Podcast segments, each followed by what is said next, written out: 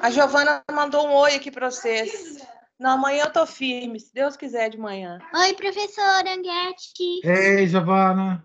Isso aí acabou? em nome do Pai, do Filho e do Espírito Santo. Amém. Ave Maria, cheia de graça, o Senhor é convosco. Bendita sois vós entre as mulheres. Bendito é o fruto do vosso ventre, Jesus. Santa Maria, Mãe de Deus, rogai por nós, pecadores, agora e na hora de nossa morte. Amém. São Felipe Neri, rogai por nós. Nossa Senhora de Fátima, rogai por nós.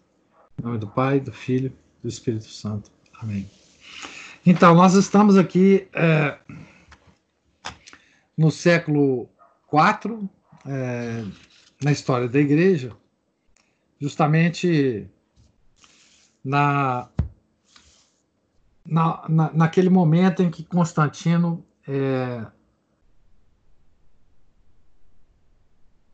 se converte ao cristianismo e começa a beneficiar a igreja de várias formas, primeiro parando a matança e depois também é, construindo igrejas, é, fazendo doações para a igreja, enfim. É um tempo realmente especial na, na história da igreja. E nós estamos exatamente no ponto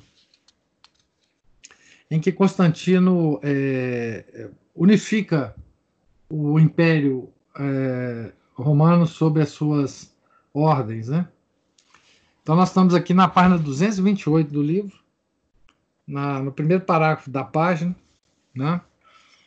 que diz assim: depois da derrota de Licínio, Constantino estendeu suas leis ao Oriente e publicou ainda outras igualmente favoráveis ao cristianismo.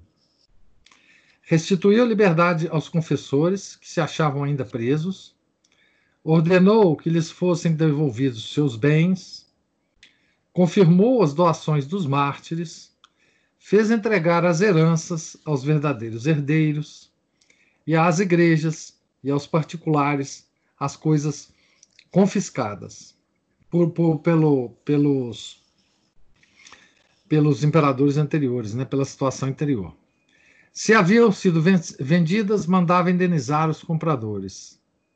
Proibiu que se exercesse a adivinhação e que se erigisse estátuas aos falsos e que se eles proibiu que se erigisse estátuas aos falsos deuses e lhes fossem oferecidos sacrifícios. Isso é interessante, né? É, aqui tem uma nota dizendo assim: essa proibição só dizia respeito às cerimônias praticadas fora dos templos, porque parece certo que ainda, subsistiu ainda muito tempo o culto público da idolatria. Então, a mudança é muito significativa. Né?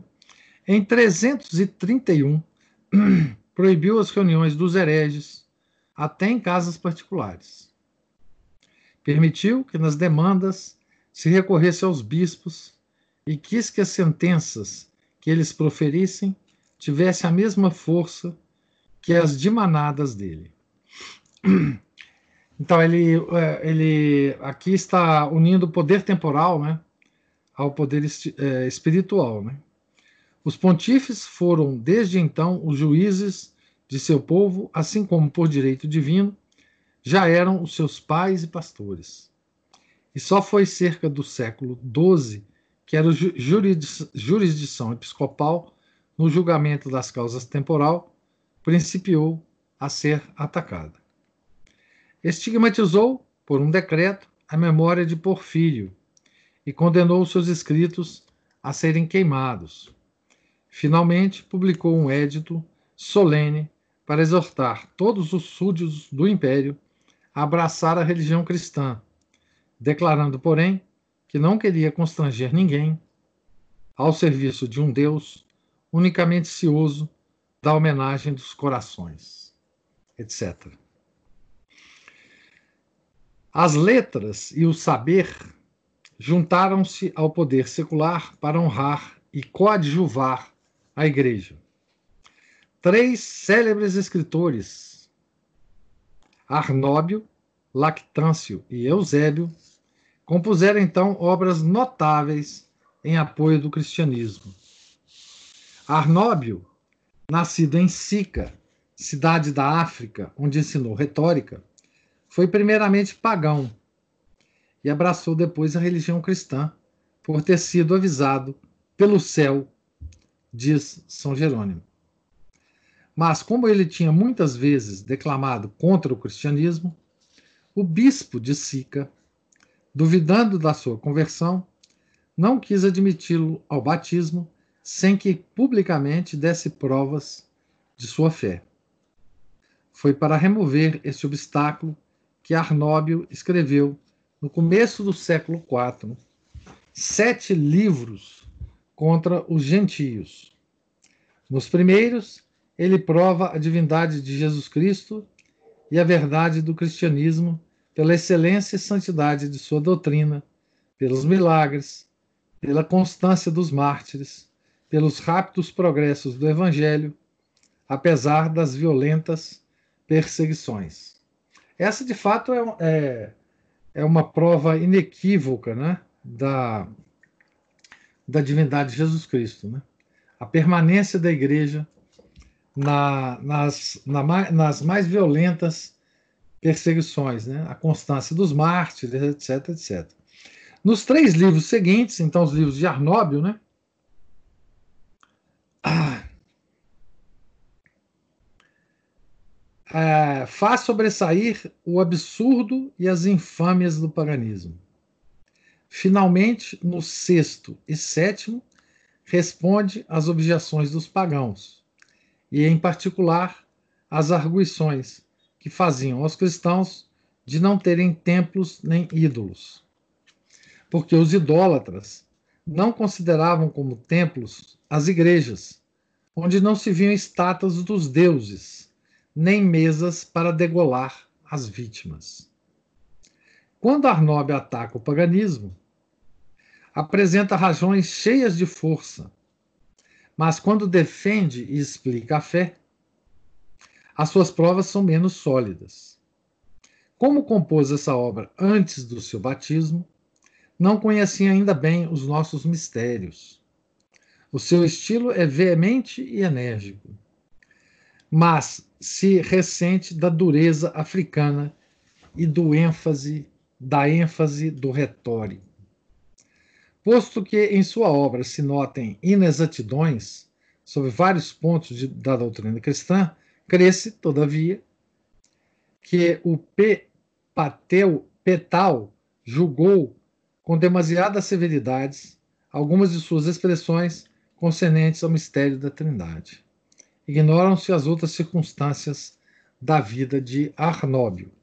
Então, esse é o primeiro é, cérebro escritor que apareceu no tempo de Constantino. Né? O segundo é Lactâncio, nascido na África e pagão. Segundo todas as aparências, foi discípulo de Arnóbio e avantajou-se ao seu mestre. Não se sabe em que época ele se fez cristão ensinou retórica em Nicomédia e foi escolhido por Constantino para ser o preceptor do seu filho Crispo. Esse honroso cargo não lhe fez perder a sua modéstia e os seus costumes simples. Viveu pobre e mortificado no meio da abundância e das delícias da corte. É tudo quanto consta a respeito de sua vida. A sua morte parece que teve lugar cerca do ano 328. Lactâncio compôs os tratados da obra de Deus, da cólera divina, da morte trágica dos perseguidores e das instituições divinas. O tratado da obra de Deus foi escrito para refutar os erros dos epicúreos e ta, talvez também a, a, a, os dos gnósticos. Então aqui já, já continua a guerra da igreja contra os gnósticos, né? Que nunca parou, né? Depois Agostinho vai continuar, enfim. O seu fim é mostrar que o homem foi criado por Deus e que uma providência infinitamente sábia dispõe e governa todas as coisas. Deus não abdica e não o expulsam do paraíso, da criação, como se despede o arquiteto depois de construir um palácio. O dogma da, da providência faz ainda o objeto do tratado da cólera divina, em que Lactâncio demonstra que Deus não pode ser indiferente ao que respeita as criaturas. E assim como a sua bondade o leva a recompensar a virtude, também a sua justiça deve determiná-la a punir os maus. No tratado da morte dos perseguidores, o autor observa que todos os imperadores que perseguiram o cristianismo pereceram miseravelmente. A leitura deste livro é própria para fazer refletir os inimigos da igreja e consolar os fiéis. O Tratado das Instituições Divinas é o maior e o mais importante das obras de Lactâncio. Divide-se em sete livros.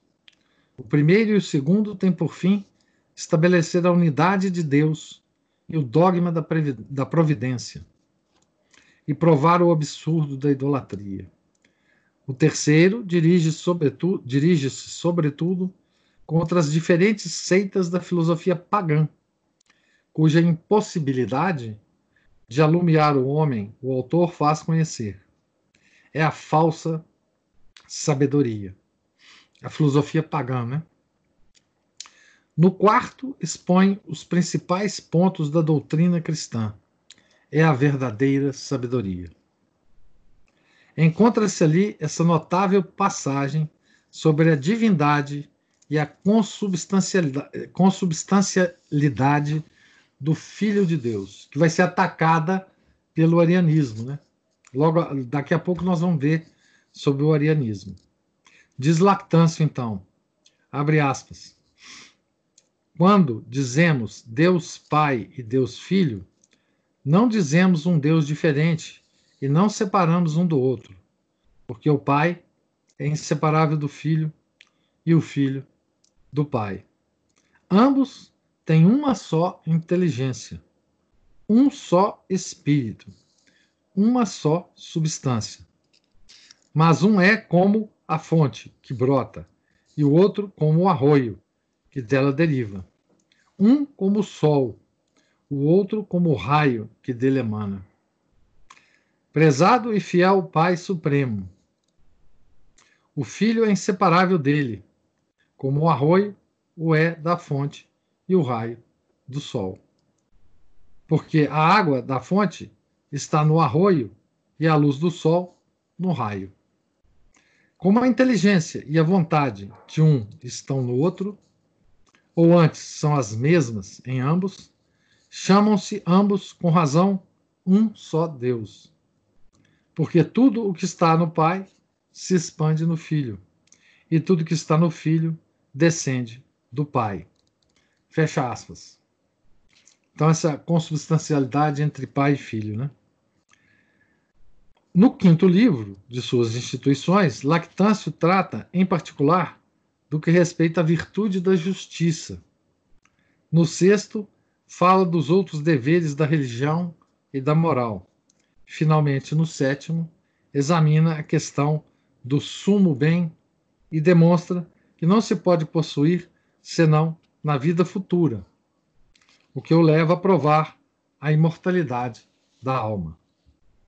Mais orador do que teólogo, Lactâncio nem sempre conhecia a fundo a doutrina católica. A respeito da personalidade do Espírito Santo, sobretudo, exprimiu-se de um modo assaz equívoco e pôs em dúvida a sua ortodoxia acerca deste artigo. São Jerônimo diz formalmente que ele, em uma de suas obras, negou a subsistência do Espírito Santo. Lactâncio é um dos escritores mais eloquentes da Igreja Latina. A pureza, a nobreza e a elegância do seu estilo fizeram que São Jerônimo o cognominasse o Cícero cristão.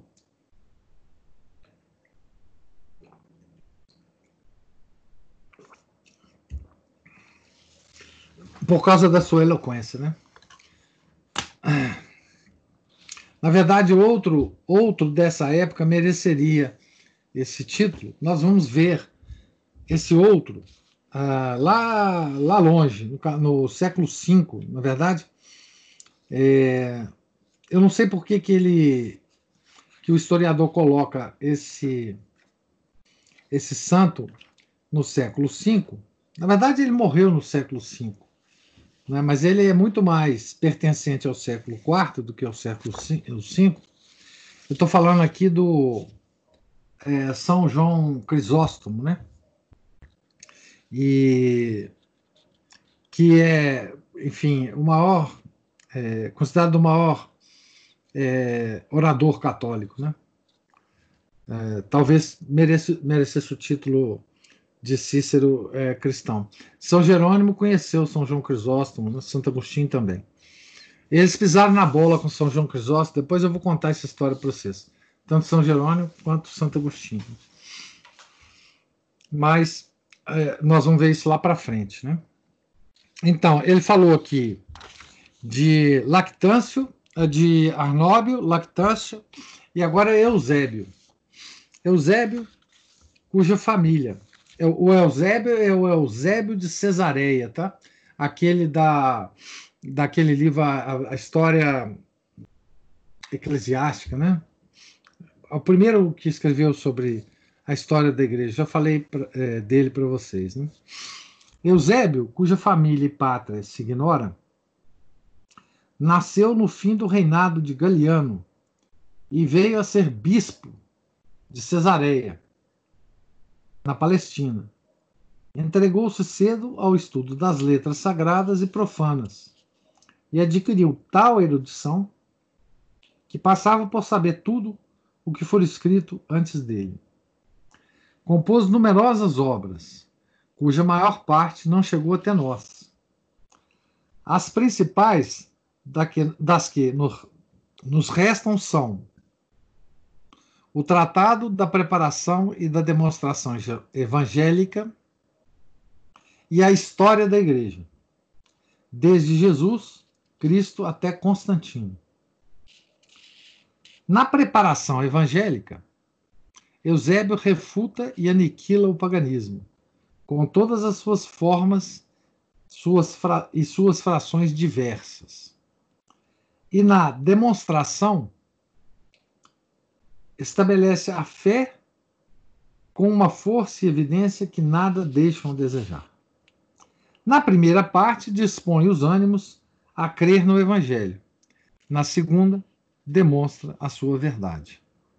Essa obra, diz Receveur, apresenta-nos apresenta a mais sábia e vitoriosa polêmica que a antiguidade nos deixou contra os judeus e pagãos. É muito para lamentar que, dos 35 livros de que ela era composta, segundo São Jerônimo, e fóssil, só no, nos restem 10, porque simplesmente os outros se perderam. Né? Então, essa obra nos chegou a, a, terça parte dela. Né? A obra se chama pre, da preparação e da demonstração evangélica. A história da igreja, dividida em dez livros, mereceu ao seu autor o título de pai da história eclesiástica. Então, essa história da igreja, ela está editada é, pela, pela editora Paulus, né? Naquela, naquela coleção de livros verdinho, né? É, não, não, esse, eu tenho o livro da história da igreja do, do Eusébio Cesareia, os outros não. Então, a história da igreja, dividida em dez livros, mereceu ao seu autor o título de pai da história eclesiástica. É uma obra preciosíssima que pode suprir os escritores dos três primeiros séculos. Então, é a história da igreja nos três primeiros séculos. Tá? É, com todos os bispos de todas as, as sés importantes, com todos os papas, os mártires, a descrição dos martírios, enfim, é, ela é realmente completa essa, essa, essa obra, tá certo? É, a história eclesiástica de Eusébio, dizem Rothbard e Müller, é uma coleção de documentos históricos de longas passagens de escritores antigos, cujos livros se perderam depois. O, o seu principal mérito é o de nos ter conservado tão preciosos monumentos. Mas não soube reunir as muitas coisas que escreveu, de modo que delas fizesse um todo homogêneo. Eusébio é mais erudito e retórico do que teólogo. Em geral, as suas obras distinguem-se mais quanto à substância do que quanto à forma. E o estilo simples, claro, puro e preciso, na opinião de Fóssil, carece de nobreza. Posto que Eusébio, acrescenta Müller, fosse o mais sábio homem de seu tempo, não se distinguia senão por uma lógica perfeita e estritamente consequente e não tinha aprofundado também o cristianismo. E se a erudição do sábio bispo de Cesareia foi objeto de unânimes elogios, a maneira como procedeu com o arianismo maculou a sua memória. Ele foi. Bom, eu vou deixar o, o padre, eu vou falar, né, mas ele, ele foi, digamos, é, um simpatizante do arianismo, né? Tá certo? Tanto é que ele evita, nessa história eclesiástica, falar qualquer coisa do, do arianismo. Né? E, e, o arianismo é contemporâneo a ele, né? Tá certo? Então, esse é o problema mesmo, né? Mais cortesão do que bispo, ele foi, diz Feller, uma das colunas ocultas dessa heresia, a cujo respeito guarda culpável silêncio em sua história eclesiástica. É isso que eu estou querendo dizer aqui. Ele. Quando uh, o padre Rivaux fala mais cortesão do que bispo, ele quer dizer o seguinte: o, o Eusébio, como ele era um erudito, ele se dava muito bem como frequentador da corte né, romana, frequentador dos salões da corte, né? o que verdadeiros bispos santos não faziam né, na época. Tá certo? Como o talento dele era muito grande, ele era muito admirado por todos por todos os nobres, por todos os frequentadores da corte. Né? Então, é isso que se diz de Eusébio, né? mais cortesão do que bispo. Gostava das festas da corte, gostava de se dar bem com todos os nobres, né? vivia uma vida é, de, de Fausto, né? enfim. O talento, o gênio mesmo, nem sempre são um abrigo contra as fraquezas do caráter e contra as ilusões do espírito de partido. Depois vocês vão comparar isso na hora que eu for falar sobre outro grande bispo, que é o São João Crisóstomo, vocês vão ver as diferenças do, do São João Crisóstomo com o Eusébio de Cesareia. Eusébio morreu cerca do ano 340, no arianismo, segundo alguns autores. Müller diz que antes do concílio de Nicéia, em 326, né, o concílio de Nicéia, Eusébio era incontestavelmente ariano. Mas nas obras que ele publicou depois do concílio, encontram-se excelentes passagens contra os erros dos arianos. Conservou, porém, e como que a seu pesar, grande afeição a esses sectários. Não compreendia como é que Santo Atanásio podia, com justiça, ser-lhes tão contrário e chegou a tomar parte nas tramas que teceram contra ele, contra Santo Atanásio. Né? Além das obras citadas de Eusébio, existe ainda uma Vida de Constantino, uma crônica, opúsculos, comentários sobre os Salmos e sobre Isaías, e o Onomasticon, ou Nomes Urbium et Locorum Sacre Sententia. Então, é, falou, o padre Rivaux falou aqui dos três cérebres escritores que surgiram, então, é, nessa fase é, da, pacífica da igreja, né? E nessa fase de grande, de grande relação com o poder temporal que foi é, representado por, por, pelo imperador Constantino. Né? Bom, ele vai continuar agora, depois de ter falado desses três escritores. Né? Entretanto, a paz da igreja começou a ser perturbada pelo cisma dos donatistas. Então, nós vamos entender um pouquinho agora do donatismo. O donatismo aparece sempre nas discussões do modernas atuais, né? Por, vocês vão ver por quê. Vocês vão, talvez, é, identificar vários donatistas modernos, né? Entre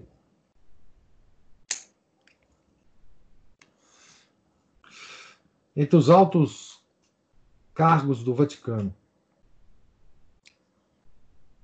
No ano 311, o diácono Ceciliano foi eleito bispo de Cartago e ordenado, e ordenado por Félix de Apotonge, Aptonge.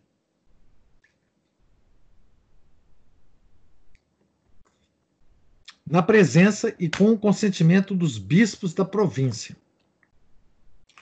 Dois sacerdotes que aspiravam a essa dignidade, invejosos da preferência dada ao diácono, quiseram anular a sua eleição e ordenação. Juntou-se-lhes uma mulher rica e poderosa, chamada Lucila, que Siciliano havia outrora irritado, repreendendo-a de dar um culto público a um Marte ainda não reconhecido. Nodum vidicatum, diz Santo Optato de Mileve. Então a mulher, né, poderosa, Lucila, sempre tem as mulheres poderosas para dentre os inimigos da igreja, tá? Vão se acostumando com isso aí. Entraram também no colúrio alguns anciãos é, de Cartago, que o novo bispo tinha obrigado a fazer uma restituição à igreja. Atacaram juntamente a eleição e ordenação de Ceciliano. Queriam que a eleição fosse ilegítima, porque se fizera na ausência dos bispos da Numídia, cuja assistência eles afirmavam, sem razão, ser necessária. Não era necessária. Né? E contestavam a validade da ordenação a pretexto de que o bispo que conferia as ordens era um traditor. Chamavam assim os que haviam comunicado os livros santos ou cedido os vasos sagrados aos pagãos. Espécie de traidor, né? E Félix de, Apitonge era falsamente acusado de o ter feito durante a, a perseguição de Diocleciano. Imputaram também um grande número de crimes ao novo bispo de Cartago. Setenta prelados da Numídia deixaram-se subornar pelos descontentes, que escreveram para toda parte a fim de desviar os fiéis da comunhão de Siciliano e fizeram ordenar em seu lugar certo Majorino, afeiçoado à família de Lucila. É, não é Lucila, não, é Lucila. Não, não, não, não tem nada a ver. Não, não tem nada a ver. Essa Lucila é, é não é Lucila, é Lucila. Tá certo? Então, esses bispos é, subornado, dos subornados, né, da Numídia, elegeram outro bispo de Cartago, de nome Majorino. Isso aqui, gente, é uma, uma história policial, né? policialesca. Né? Ceciliano desprezou, a princípio, todas essas intrigas. Julgava-se fluentemente justificado porque estava unido em comunhão, em comunhão com a maior parte dos bispos e principalmente com a Sé Apostólica Romana, cuja supremacia estava sempre em vigor e perante a qual ele tensionava defender a sua causa. Tal era o estado das coisas quando Constantino, que desde a morte de Maxêncio governava todo o império, quis acabar com essas perturbações. Veja, essas lutas de bispos, elas envolviam a população inteira Todo mundo tomava parte delas. E havia então tumultos nas cidades. Tá certo? Tumultos nas cidades. E o que menos Constantino queria, depois de ter unificado o império, é que cidades começassem a, a, a começassem tumultos, né? Tá certo? Então é preciso notar que na antiguidade é, o povo tomava é, essas lutas ou intrigas muito a sério, tá certo? E tomava um partido ou de um lado ou de outro, né? E começava a, a fazer tumulto, cercar a igreja, sair na rua, gritar, enfim. Uh, os orientais são muito, muito assim emocionais, né? Tá certo? Então, o Constantino quis acabar com essas perturbações. Os cismáticos dirigiram-lhe uma representação contra Ceciliano e um requerimento em que pediam ser julgados pelo imperador e pelos bispos de sua escolha, e que eles desejavam que fossem das Gálias. Apenas o imperador leu esse requerimento, ele exclamou: Que? Eles pedem que eu julgue? Eu que hei de ser julgado por aquele que eles representam, aquele com letra maiúscula, né? Anuindo depois aos seus desejos, nomeou para juízes Materno, bispo de Colônia, Marino de Arles e Retírio de Altum conhecidos por seu talento e suas virtudes. Agregou-lhes vários bispos da Itália e pediu ao Papa São Melquíades que os presidisse, a fim de dar maior autoridade à sua presença, à sua sentença. O concílio abriu-se em Roma, no palácio de Latrão, a 2 de outubro de 313 e durou três meses. Além dos três bispos das Galhas, houve quinze da Itália e dez da África. Os cismáticos ali estavam em número de dez.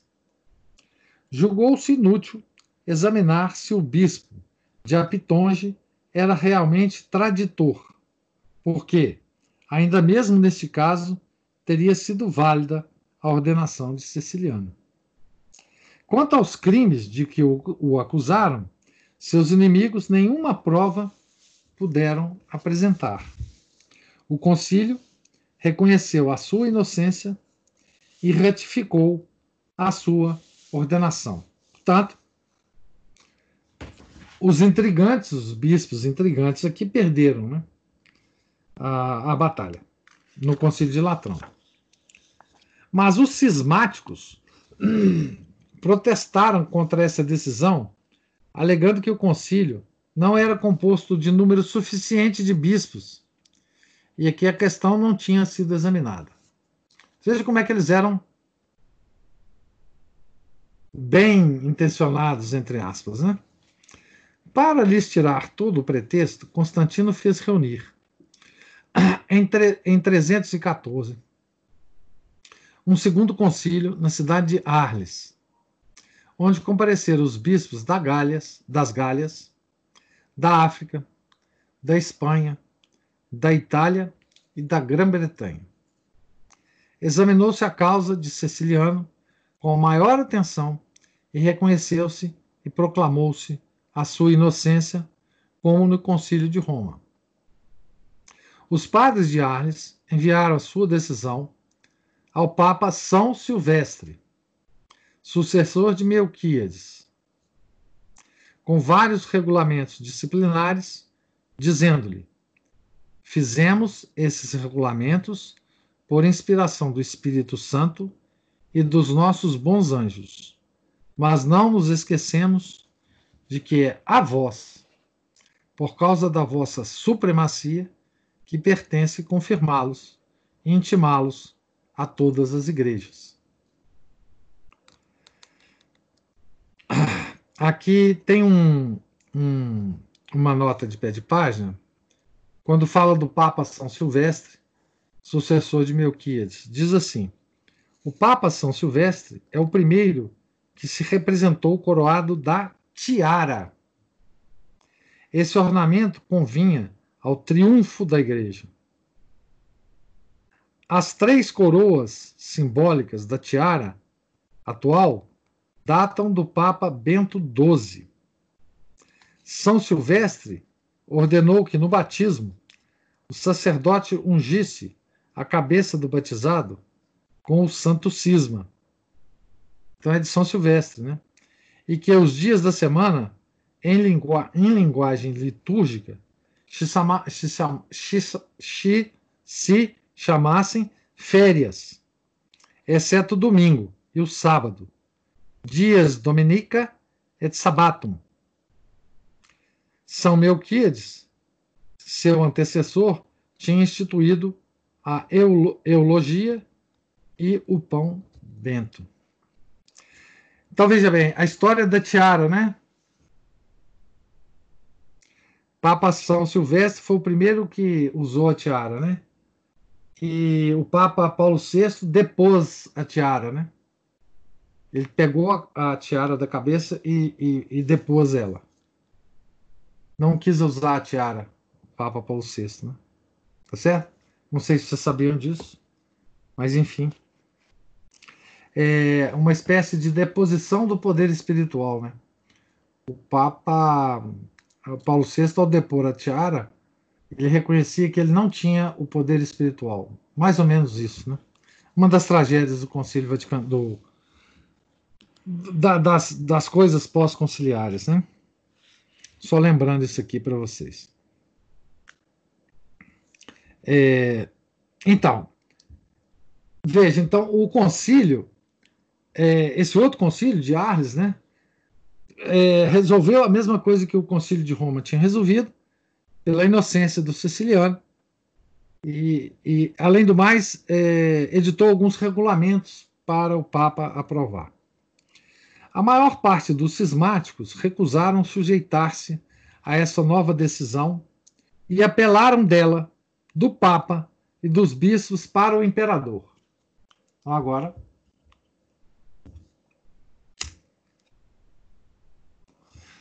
É, Juliana, deixa eu ver se eu acho aqui. Vou mandar para vocês. Só um minutinho aqui.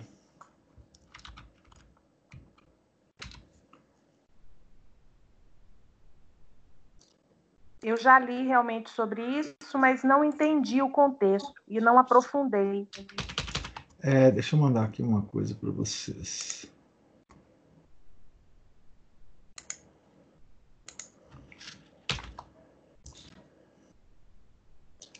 É, eu escrevo sobre isso aqui, tá? Nesse link, nesse link aí que eu mandei para vocês. Tá? Ótimo, obrigado. É, bom, então. É,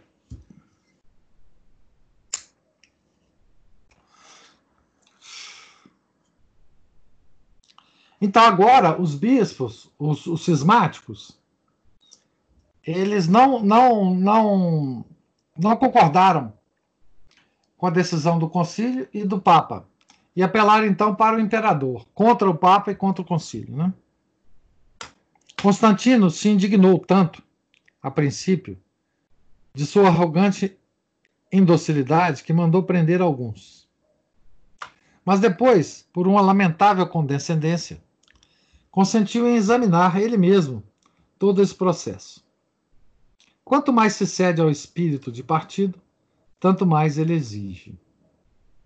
Por isso, tendo-lhe sido desfavorável a sentença do príncipe, proferida em 316, não a respeitara melhor do que a dos bispos. Então, Constantino, tendo examinado tudo, concordou com os concílios e com o Papa. Mas isso pouco importou, né? para os bispos é, cismáticos. Fizeram ouvir por toda parte exprobações de parcialidade e milhares de queixas insolentes. Então consumou-se o cisma.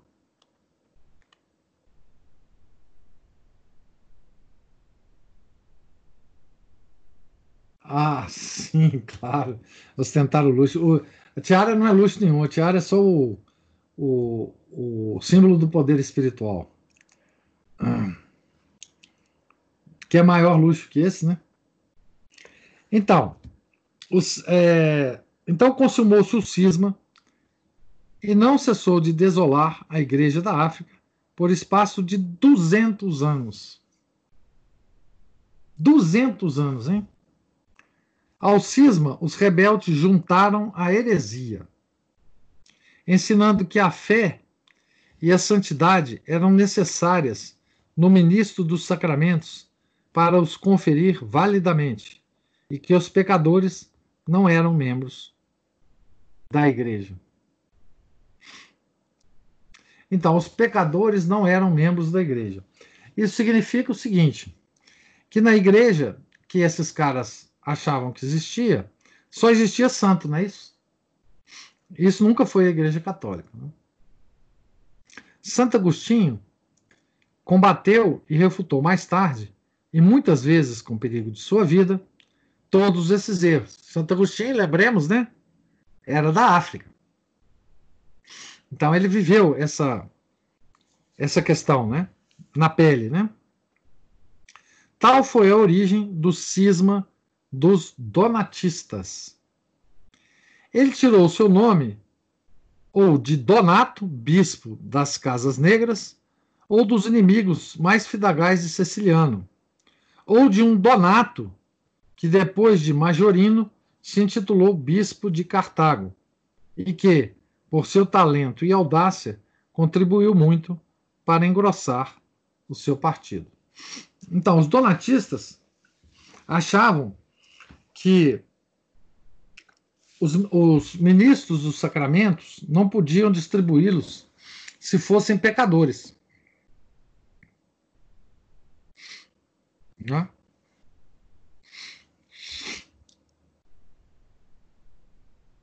Então, a fé e a santidade dos ministros teriam que ser ilibada. Né? Nesse caso, ninguém poderia distribuir, né? porque ninguém era santo, né? ninguém era, era puro. Né? Durante esse, é, esse novo, durante esse novo bispo, esse bispo chamado Donato, o bispo cismático, né? eleito em 329, os donatistas começaram a entregar-se a todos os excessos de um fanatismo tão irreligioso como anárquico e bárbaro. Saqueavam as cidades e aldeias, passavam quitações aos devedores, ameaçando com a morte os credores que queriam usar os seus direitos, abriam as prisões para soltar os malfeitores, davam liberdade aos escravos e compraziam-se em os fazer subir para as carruagens em lugar dos seus senhores. Armados de varapaus, atiravam-se furiosos aos católicos e os espancavam e matavam, cantando salmos. Os chefes intitulavam-se Capitães dos Santos, e os bandos receberam o nome de circunceliões, porque andavam continuamente em redor das casas. Os bispos donatistas faziam-se acompanhar desses furiosos para se apoderarem das igrejas e expulsar delas os católicos. Afinal, o imperador viu-se obrigado a mandar tropas para os reprimir. Então, uh, os chefes né, se, se denominavam capitão, uh, capitães dos santos, né, porque na seita donatista, todos eram santos, né? Porque eles se separaram da igreja justamente por causa disso, porque na igreja tinha muito pecador, né? Então, entre eles só tinha santo, né? Então, os chefes desses vandalismos todos eram chamados de capitães dos santos, certo? Os cânones disciplinares do Concílio de Arles, que se reuniu por causa do donatismo, são os mais antigos da Igreja Galicana. No primeiro, ordena-se que se celebre por toda parte a festa da Páscoa no dia indicado pelo Papa. Ainda tinha uma discussão sobre a Páscoa, que nós já falamos aqui em outro momento. Né?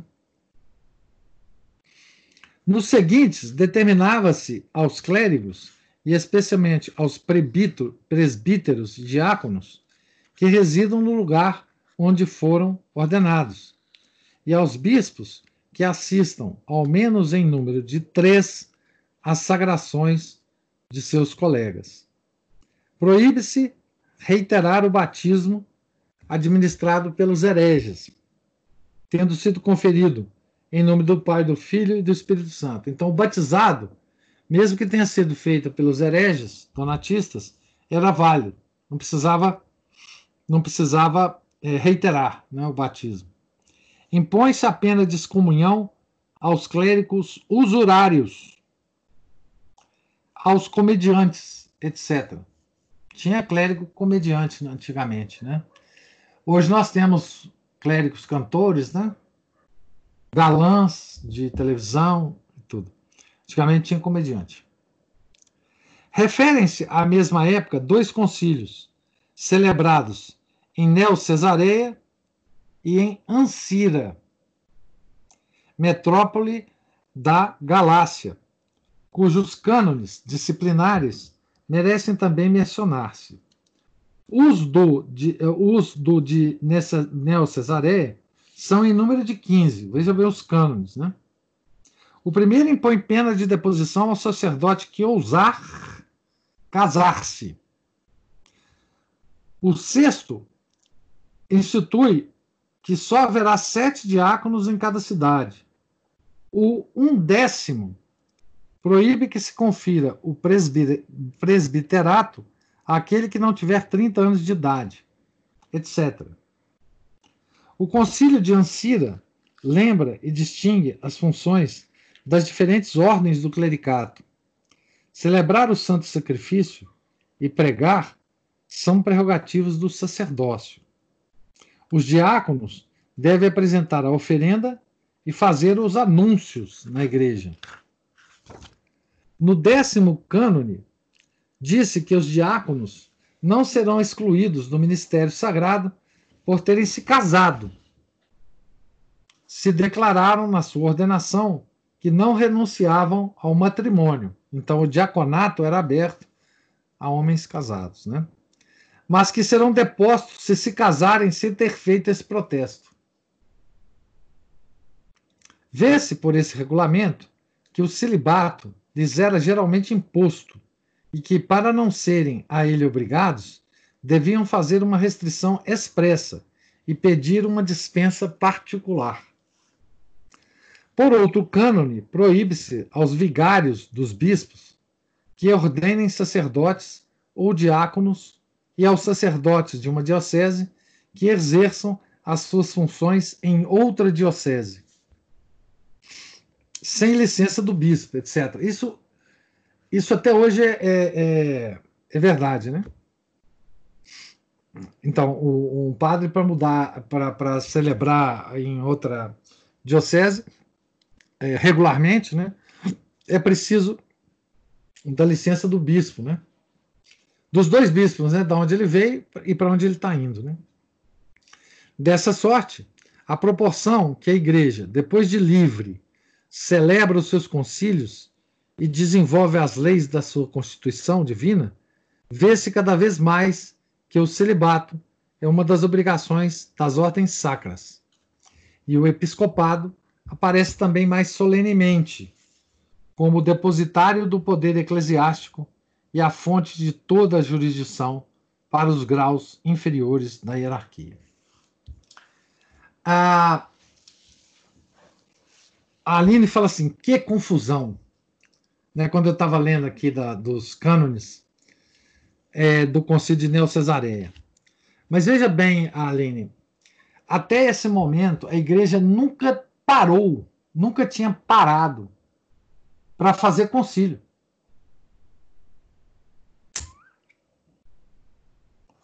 Por quê? Porque ela estava morrendo no Coliseu. Porque estava havendo uma matança de cristãos. A igreja nunca teve, até então, é, uma paz para ela se debruçar sobre si mesma, né? Tá certo? E um dos milagres que aconteceu nessa época é que, embora a igreja tivesse dispersa no mundo, enfrentando as mais cruéis perseguições, todos os procedimentos da igreja era mais ou menos único. Né? As celebrações, as datas específicas, né? Tinha uma outra discussão sobre a Páscoa, por exemplo tá? que só foi resolvido muito depois. Por quê? Porque não tinha tranquilidade para se decidir nada. Os, os, os cristãos estavam, eh, estavam participando dos sacramentos nas catacumbas de Roma, que eram buracos que eram é, cavados pelos cristãos. Verdadeira cidade. É, as catacumbas são verdadeiras cidades, né? é, em Roma e em outras partes, né? É, que, assim, dizem, inclusive, o cálculo que se faz é que as catacumbas de Roma tenham, se colocado tudo linearmente, uma atrás da outra, tenham mais de 300 quilômetros. Vejam que, que coisa impressionante que era a igreja. A igreja era subterrânea. A igreja nunca teve tranquilidade né, que teve depois de Constantino. Por isso que essas, essas discussões mais simples, né, é, é, começou a ser feita, né, começou a ser, enfim, é, pensada, né, regulada, regulamentada, né? É, foi assim que, que, que começou a ocorrer essas coisas, né? Enquanto, por um lado, o cisma desolava a igreja na África, consolavam-na, por outro lado, os progressos da vida monástica, cujo germe, germe São Paulo, depositara nos, nos desertos da Tebaida, no tempo da perseguição de Décio. São Paulo, aqui ele está dizendo São Paulo eremita, né? Que foi, que foi monge do deserto, né? Santo Antão, Santo Antônio, né? conhecido Santo Antão nosso, o desenvolveu e fez florescer na solidão como um lírio, segundo as expressões do profeta. Nascida em 251, no Alto Egito, de pais nobres, ricos e virtuosos, Antônio passou seus primeiros anos na maior inocência.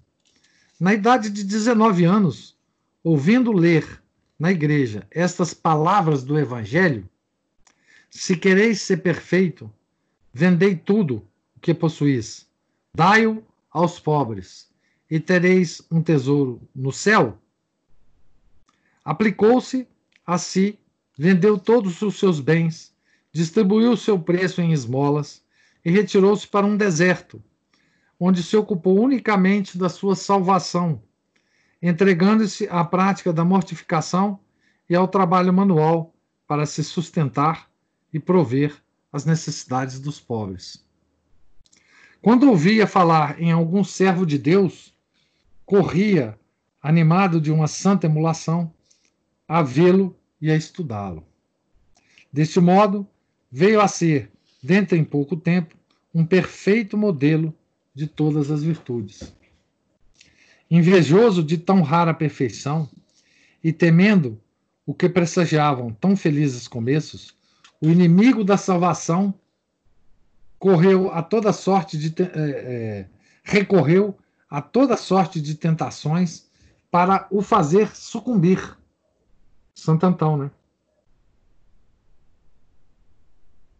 Então aqui tem uma nota de pé de página que diz o seguinte: as extraordinárias tentações de Santo Antônio, os seus milagres tão numerosos e as suas relações tão frequentes com o mundo invisível são narrados por Santo Atanásio, que escreveu a sua vida, e por São Jerônimo. Estes nomes impõem respeito e não são dos que podem ser repelidos com acolhimentos de ombros e risadas, com encolhimentos de ombros e risadas. Antes é o escar, escarnicador que se faria escarnecer. Os mesmos hipercríticos jansenistas não duvidaram admitir as narrações maravilhosas da Vitae Patrum. Aqui ele está falando dos jansenistas do século XVII XVIII, né? Então, Santa, eu tenho a vida de Santo Antão, escrita por Santo Atanásio, no livro de Santo Atanásio, que é publicado pela mesma, pela, na mesma coleção que é publicado o livro do Eusébio de Cesareia, né? que também está em português pela editora é, Paulus. Né? O jovem anacoreta superou-as com a oração e a mortificação, superou as tentações do demônio. Né? A sua cama era ou a terra nua ou uma esteira, e servia-lhe de travesseiro, de travesseiro uma pedra. Só comia uma vez ao dia, depois do sol posto, um pedaço de pão com sal, e bebia uma pouca de água. O seu vestuário consistia num cilício e num manto de peles de carneiro. Deus, que eu queria fazer conhecido e pai de uma numerosa posteridade de santos, honrou com o dom dos milagres, que lhe atraíram uma multidão de discípulos, para os quais começou a fundar conventos, desde o ano 305, no oriente do Nilo, ao oriente do Nilo, em um lugar chamado Pisper, e ao ocidente, próximo da cidade de Arsinoé. Posto que Santo Antão formasse uma, um grande número de discípulos e fundasse vários conventos, parece que nenhuma regra lhes deu por escrito. A primeira que se conheça é a de São Pacômio, de quem temos uma tradução latina feita por São Jerônimo. Nascido na Alta Tebaida, em 292, de pais idólatras, e alistado na idade de 20 anos no exercício do imperador Maximino durante a guerra de Maxêncio e de Constantino, Pácomo, São Pácomo, né? O Pacômio. Foi tocado da caridade dos cristãos, recebeu o batismo e pôs-se sob a direção, sob a direção de um eremita chamado Polemon. Dentro em pouco tempo, rodeado também de uma multidão de discípulos, atraídos por sua santidade e por seus milagres, constituiu muitos conventos na vizinhança de Dióspolis, em Tabena, na diocese de Denderá, e em outros lugares da Alta Tebaida. Chegou a ter sob sua obediência sete mil frades, que dividiu em comunidades de 30 para 40 religiosos cada uma. Cada convento tinha uma abade e cada comunidade um superior. Todos reconheciam um mesmo chefe, chamado Pai, e se reuniam com ele para celebrar a festa da Páscoa. As biografias de São Pacômio são cheias de prodígios extraordinários, operado pelo seu poder ou em seu nome.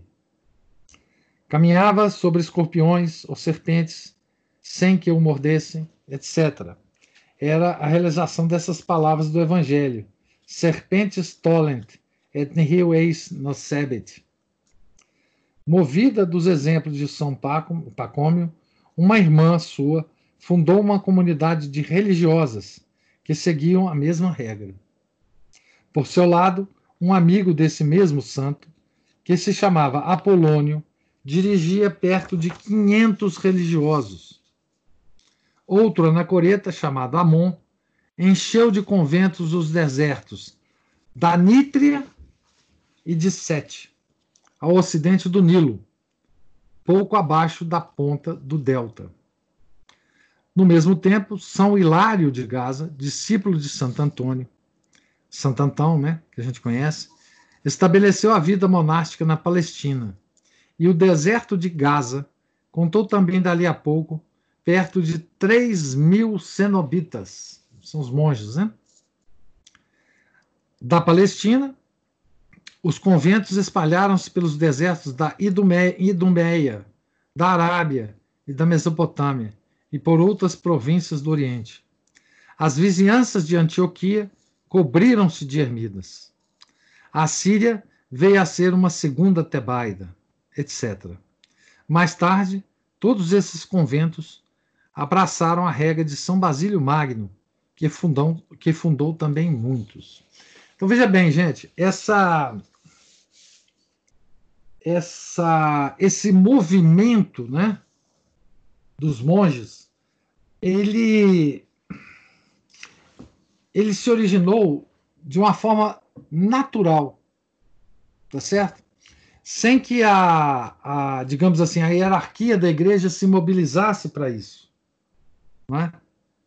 Foi uma uma coisa absolutamente nova na igreja. E veja, isso estava ocorrendo ao mesmo tempo que, que os mártires estavam morrendo uh, na, em Roma, em várias cidades. Tá certo? É, e todos esses homens indo para o deserto rezar, tentar se salvar. Né? É, vocês vão ver que esse movimento, quer dizer, são Bento já é muito depois disso, né? É, muitos deles não tinham regra nenhuma é, de disciplina, tá certo? Não tinha regra nenhuma. Eles aprendiam a vida, esta vida, com um pai, né? com, com um mestre, e simplesmente seguiam essa vida para sempre, lá no deserto. Morriam lá, enfim. Tá certo?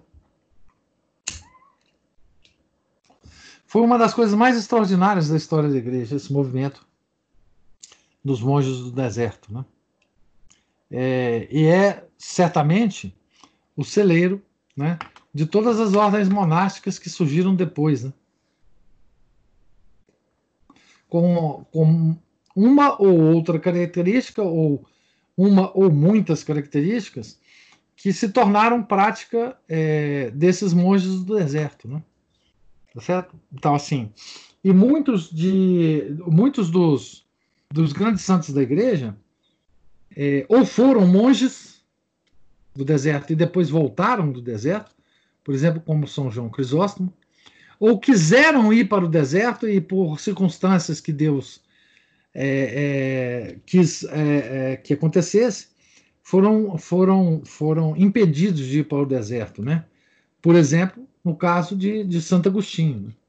Santo Agostinho, depois de ter lido a vida de Santo Antão, escrita por Santo Atanásio, falou: é o meu negócio é esse agora. Logo depois da conversão, ele juntou um grupo de, de amigos, não é? que, que ele tinha, é, convertidos também, e falou: nós vamos para o deserto. Então preparou tudo, etc. Esperou a mãe dele morrer. Né? Depois que a mãe dele morreu, Também a mãe dele morreu logo depois que ele foi convertido, porque ela esperou também ele se converter para depois morrer, né? Deus deu essa essa possibilidade para ela. E ele falou: "Vamos embora. Tô, tô nessa", né? E foi impedido, né? É, por Santo Ambrósio. Santo Ambrósio falou: não, não, não, não, seu negócio não é esse, não. Seu negócio é outra coisa. Mas esse movimento foi um movimento riquíssimo de espiritualidade, né? E mesmo quem não participou diretamente desse movimento foi afetado por ele, no bom sentido, né? Afetado pela espiritualidade desses monges, né? É, vocês vão ver que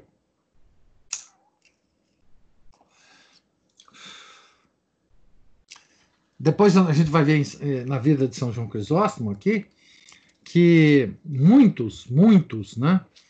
É, muitas vezes, é, São João Crisóstomo, que tinha sido eremita, né, cenobita, é, quando ele era bispo, tanto de Antioquia quanto de Constantinopla, quando ele tinha um problema grave para resolver, ele chamava os monges do deserto tudo lá para Antioquia ou, ou, ou, Constantinopla. Quando chegava aquela, aquela, aquela montanha de, de monge maltrapilho na cidade, não é? o pessoal todo ficava apavorado com aquelas, com aquelas figuras né, santas né, que chegavam do deserto. E, e São João Crisóstomo resolvia muita coisa né, é, com, com isso. Né? Então, muitos recorriam a, a eles, inclusive para problemas práticos. Veja, não há nada mais longe da prática do, do que ser monge do deserto. Mas veja que isso aí é uma, um, um, aparente paradoxo da vida cristã, né? Quanto mais você se dedica à vida da espiritualidade, mais prático você você fica, né? Tá certo? Mais mais capaz de lidar com essas com essas coisas da, da vida mesmo, né? Ah, não, não, hoje não tem mais monge no deserto, não, Aline. Infelizmente não tem, né? Você veja que essa, essa admiração pelos monges e pelas freiras ela sobreviveu na igreja por muitos, muitos, muitos séculos. Né? É, nobres, príncipes, né, sempre faziam questão de ter mosteiros nas terras deles. Né? É, é, mosteiros cheios de, de freiras ou monges, né? cuja única, cuja única responsabilidade era rezar. Né? Esses nobres, eles, eles eles reconheciam que era uma dádiva para eles, para o poder temporal que eles tinham, ter essa, essas comunidades no, no, no, no território deles. Né? Eles facilitavam, eles doavam dinheiro, doavam prédios, doavam, enfim, para ter esses, esses, esses religiosos rezando sempre, né? É, pois é, exatamente. O Samuel está lembrando. Dom Lefebvre disse que o sucesso da missão dele na África se devia às freiras que rezavam lá, claro. E todos, é, isso é uma. Bom, isso hoje se perdeu porque, enfim, por causa de tudo, né?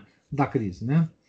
É, mas, mas é, isso sempre foi muito valorizado e, e todo esse movimento de, de mosteiros que, em última análise, né, civilizou o mundo civilizou, criou a civilização ocidental, isso começou nesse momento aqui, dos monges indo para o deserto. Tá certo? Sim, é. O Dom Lefebvre sempre procurava fundar mosteiros, né? A, é, aonde ele tinha o poder episcopal, né? Uma das primeiras coisas que ele fazia quando ele chegava, e se não tinha mosteiro, era, era fazer o mosteiro e convidar freiras e monges para lá estar, estarem, né? E, e, e rezarem, né? É, todo homem, enfim, católico tradicional, sabe do poder que tem uma terra cheia de mosteiros, né? uma terra cheia de religiosos que rezam sem parar. Né? E todo esse movimento, vocês vejam, todo esse movimento, que depois foi regulado pela igreja, foi, enfim, aprovado pela igreja, todas as ordens depois que surgiram, todas as ordens religiosas passaram pelo, pelo crivo da igreja, mas aqui, nesse momento, a igreja não tinha essa, essa, essa organização. Né? As coisas aconteceram mais ou menos é, naturalmente, né? pela espiritualidade da época, pelo clima da época. É, e, e, enfim, né?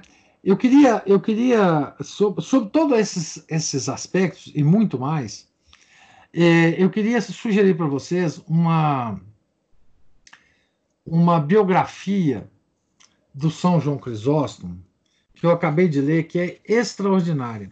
Não só pelo, pela vida do santo, mas pela reconstituição da época, da cidade, dos costumes, e de todo o ambiente é, desse século IV que nós estamos vendo aqui, tá certo? Quando ele descreve, por exemplo, Antioquia, como é que era a cidade de Antioquia, né? Quando ele descreve depois Constantinopla também, né? É... Ah, aqui no Brasil existiam muitos mosteiros, sim. É... No, no século XIX, é... depois do, do, do, Primeiro Império, né? O, o, tanto Dom Pedro I quanto Dom Pedro II, eles não gostavam dos mosteiros, né?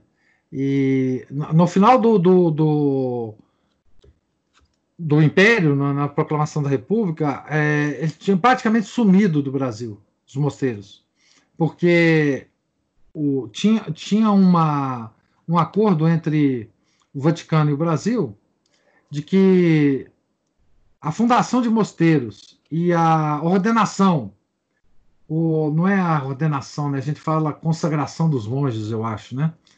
tinha que ser aprovado pelo imperador, e o imperador simplesmente parou de aprovar e os monges foram ficando velhos e morrendo. Né?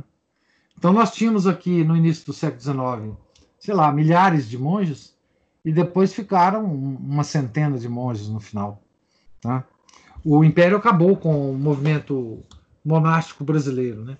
Depois, a, a depois a, houve um, um reavivamento disso. Deixa eu mostrar a biografia que eu quero indicar para vocês. de São João Crisóstomo. Nós vamos dizer sobre a história de São João Crisóstomo aqui daqui umas 50, 100 páginas. Mas é essa aqui, ó. Professor, professor, Oi. A, a princesa Isabel tentou, começou a reverter essa situação? Não, ela, ela não teve tempo. em reverter? Não, ela não teve tempo. O, hum. Tudo que a gente conhece dela é, faz crer que se ela realmente é, se tornasse a sucessora do Pedro II, tudo isso ia resolver. Né? Tudo isso ia resolver. Não estou vendo a Câmara. Me fale o autor, por favor. Deixa eu ver se eu acho ele aqui e já ponho o link aqui para vocês, gente. É... Estou procurando aqui.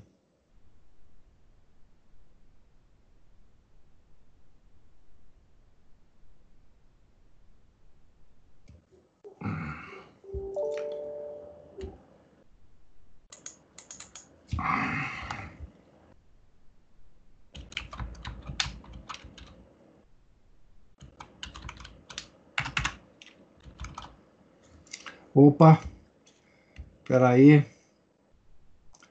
Ai, meu Deus, o que é?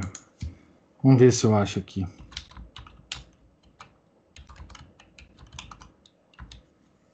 Tem umas editoras que é difícil demais de procurar as coisas nela. Não sei como é que eles desenvolvem esses softwares. É... Só um minutinho que eu vou indicar para vocês. É um livrinho de cento e poucas páginas. Ai, Deus.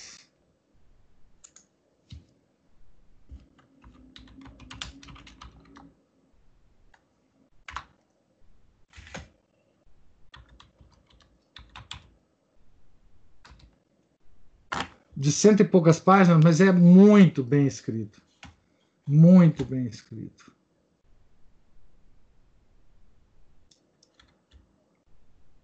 É, não estou conseguindo. É... Deixa eu ver. É, deve ser isso aí que alguém colocou aí. Isso. Alguém foi mais rápido que eu. Esse, esse, esse livro ali. Esse livro aí. Ele é muito, muito bem escrito. Tá? E, e, e dá bem para a gente não só conhecer a vida do santo, né? Mas é, perceber essa. E ele fala muito do, da, da, da desse, desse movimento né, de fuga para o deserto das pessoas, né? E dá, inclusive, as razões para que isso eh, acontecesse naquela época, né?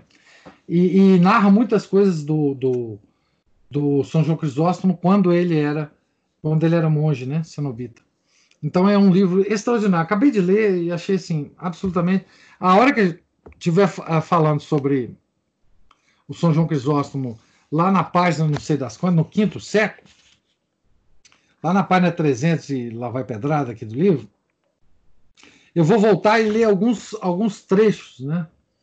É, da é, não, mas é, é, ela é da ela é da, da da Quadrante, viu, Samuel?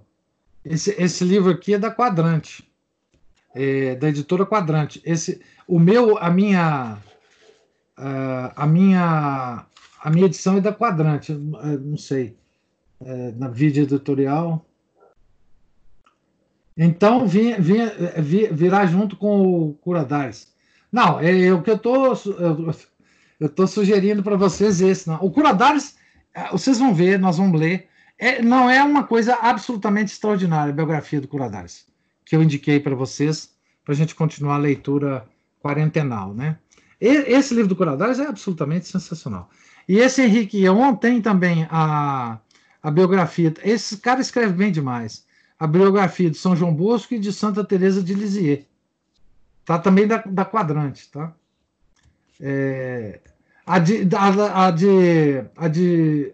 Quer dizer, se vocês, se vocês puderem, é, em termos de, de grana, eu acho que vocês deviam comprar eles todos, do, Fernando, do Henrique Guion porque é um escritor é, absolutamente extraordinário, tá? Todas as três biografias são absolutamente incríveis. Então, se vocês puderem comprar, eu, eu, eu sugiro, tá? A de, a de, a de São João Maria Venei, né, o Coradares, nós vamos ler, então, na, a partir, é, talvez da semana que vem. A hora que eu acabar a alma de todo apostolado, a gente vai continuar, então, lendo aqui a, na leitura quarentenal agora, em vez de quaresmal. Então, era isso que eu queria dizer. Vocês vão ver na, na, na como esse movimento monástico, né? Ele ele foi tão importante para, digamos assim, para para ser a, a fonte e a, o, o depósito, o mantenedor da grande espiritualidade católica. Longe dos, das politicagens do Vaticano, longe das, das intrigas palacianas, eclesiásticas, episcopais, né? O monge não estava preocupado com nada disso, né? Algumas vezes, algum monge, né, era, era pensado lá do, do, do deserto e, e, era colocado, teve um, que foi colocado como papa, né? E, e, é claro que não deu certo, né? Foi o Papa que renunciou e foi embora de novo para o deserto, né? Antes do, do Bento XVI, né? É, mas assim, são, são é como uma brisa, né? São Fabiano, não, não é São Fabiano, São é, Celestino, né? Acho que é São Celestino. É, e o, as, o Papa, eu não sei que Papa que ele tomou o nome de Papa qualquer coisa, não. Mas era é Celestino, era um monge é, mas então, é, é como se, se, desses mosteiros, dessa, do deserto, viesse uma brisa espiritual sobre a igreja. Né? Uma brisa refrescante e independente de todas as, as politicagens, as, os interesses, as, as arrogâncias, as, né? porque eles não tinham nada, eles não tinham bens é, nenhum, eles, eles viviam uma vida absolutamente frugal, é, e só estava preocupado com parte espiritual. Né? E essas ordens são sempre foram muito importantes. Celestino V, isso mesmo. Celestino V. Esse também ele, ele foi pensado lá no, no, por causa da santidade dele. Ele falou com o pessoal: olha, eu não sei mexer com nada disso. Eu não quero sair daqui. Disse, não, mas você tem que ir e tal. Chegou lá, ele só fez, administrativamente, ele só fez bobagem. Aí depois é, o pessoal desistiu dele, falou: não, pode voltar mesmo, você tem, você tem que ficar lá, você não serve para ser papa, não. Ele agradeceu muito, pediu desculpa e voltou. Né? Então, assim, é, eu quero, eu quero é, dizer para vocês que o movimento monástico na igreja é uma coisa absolutamente extraordinária. Extraordinária. E, e, e, a gente pode, digamos assim, estudar a história do, do, do, movimento monástico quase que em paralelo, mas quase que independente da igreja, digamos, é, essa estrutura oficial da igreja. Né? É, enfim, principalmente nesses inícios aqui, né?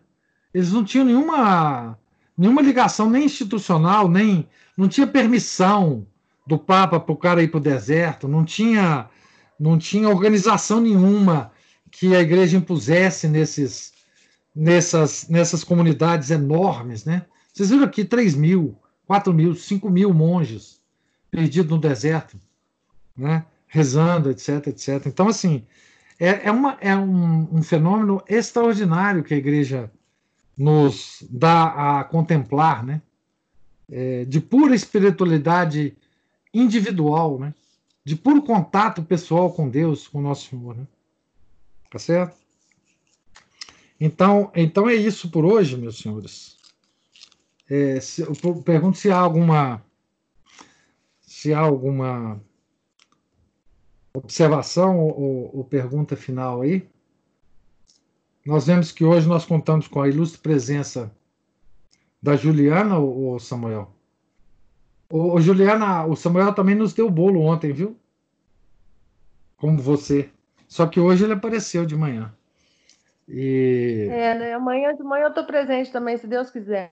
Ah, depois do, do, da, da puxada de orelha de hoje, eu acho que você não. Nem que você tome remédio hoje, você, você vai acordar. né? Ô, gente, muito obrigado pela paciência, Deus lhe pague.